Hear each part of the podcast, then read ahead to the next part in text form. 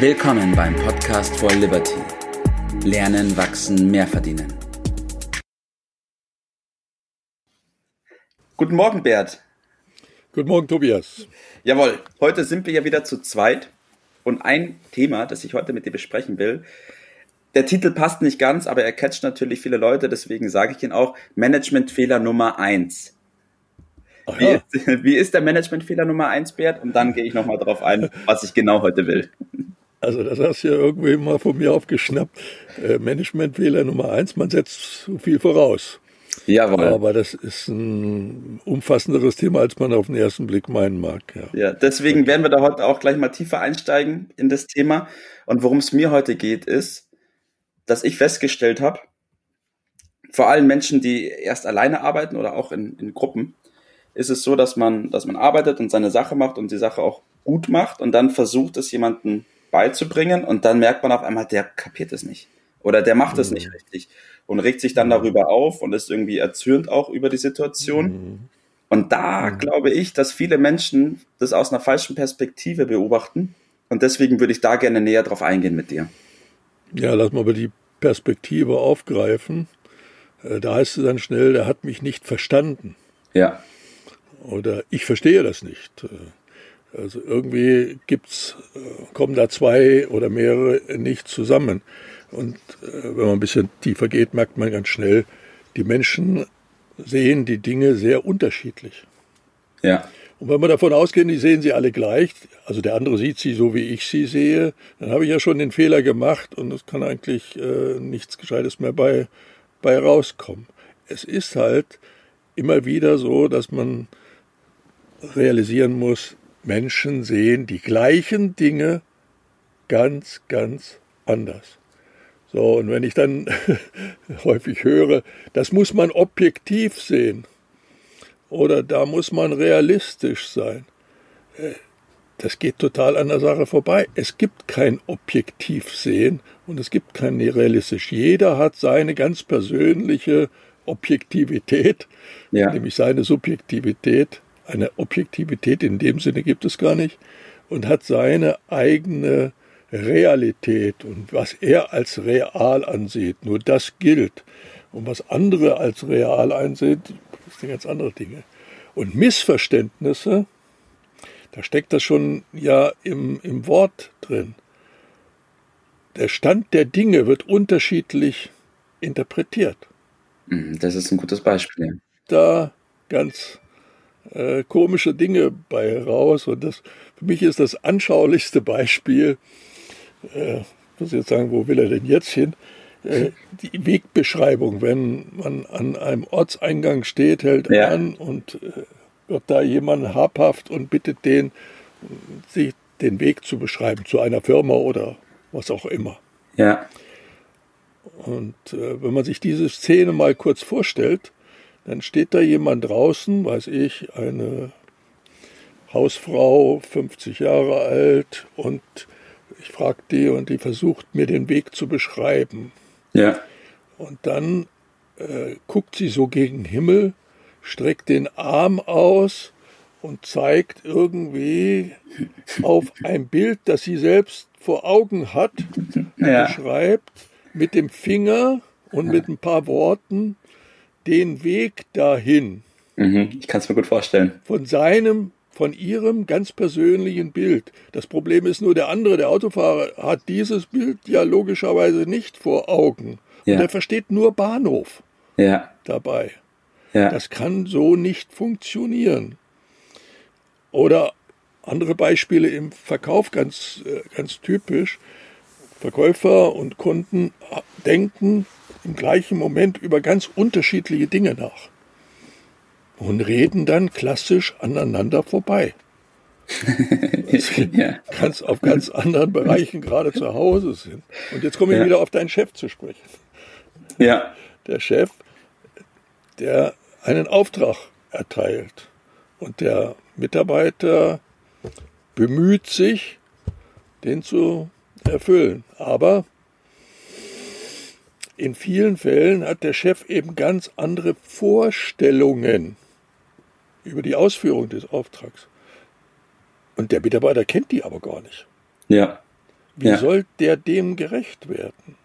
Und da wird es dann kitzelig. Ja, ich habe da auch, ich habe da so ein, ich stelle mir da so ein Bild vor, also genau mit dem Thema habe ich nämlich auch oft Schwierigkeiten gehabt, dass ich ähm, einen Auftrag geben will, dann das relativ kurz gefasst in einem kleinen Paket abgebe und äh, der anderen Person versuche zu vermitteln, die dann sagt, ja, passt, lege ich los und ich dann mit dem Ergebnis überhaupt nicht zufrieden bin, weil ich mir denke, das gibt's doch nicht. Ja, das ist ja nicht das, was ich wollte.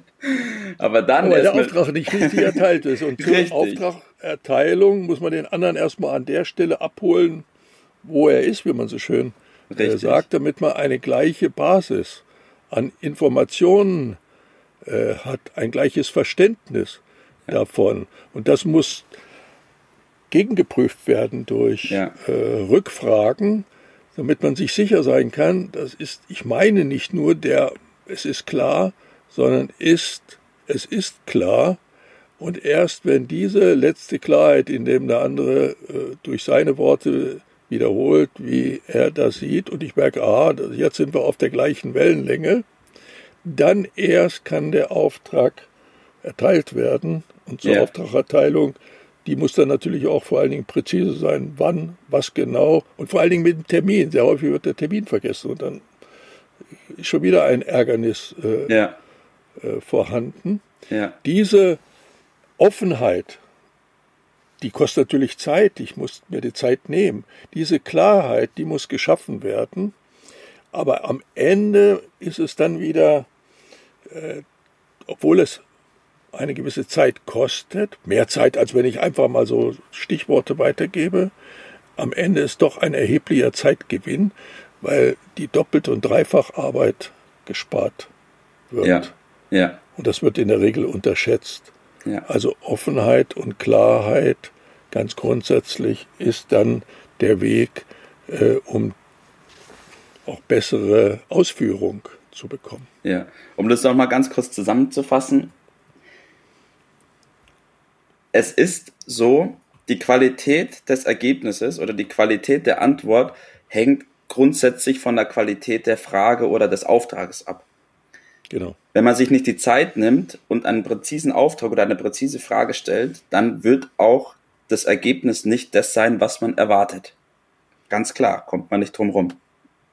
Ich stelle mir das auch immer so vor, ich mache noch ein ganz kurzes Beispiel. Ich persönlich als Auftraggeber habe so eine komplette Kugel an Wissen, an Informationen, die ich zur Verfügung habe, die ich versuche dem anderen zu geben. Aber ich gebe ihm ja nicht die ganze Kugel, sondern ich nehme einen kleinen Punkt raus, genau. schmeiß ihn dem hin und sag, jetzt ja. mach du mal in dem Wissen von dem Ganzen, ob er das gar nicht weiß.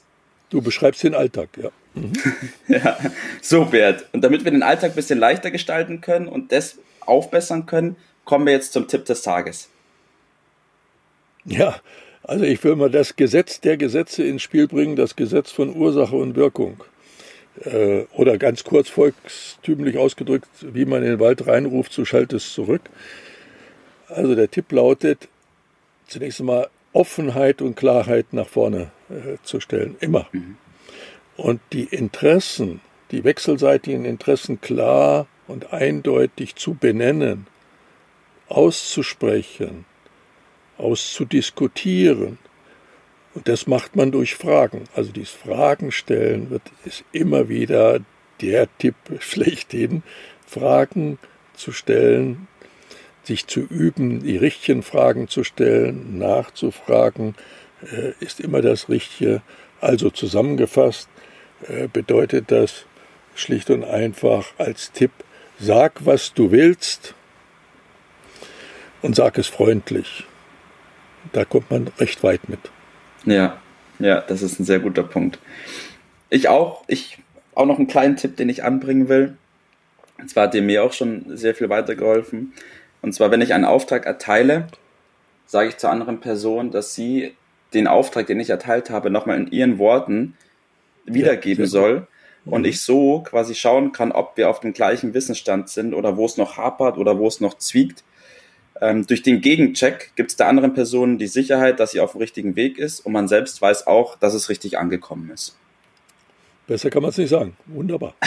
Optimal. In diesem Sinne, Bert, vielen Dank wieder für deine Zeit und Ich freue mich auf unsere nächste Episode. Prima, bis bald. Ciao. Ciao. Das war's für heute. Vielen Dank, dass du dabei warst, dass du eingeschaltet hast und vergiss nicht, uns einen Kommentar hier zu lassen und unseren Kanal zu abonnieren. In diesem Sinne bis zum nächsten Mal und dir einen schönen Tag.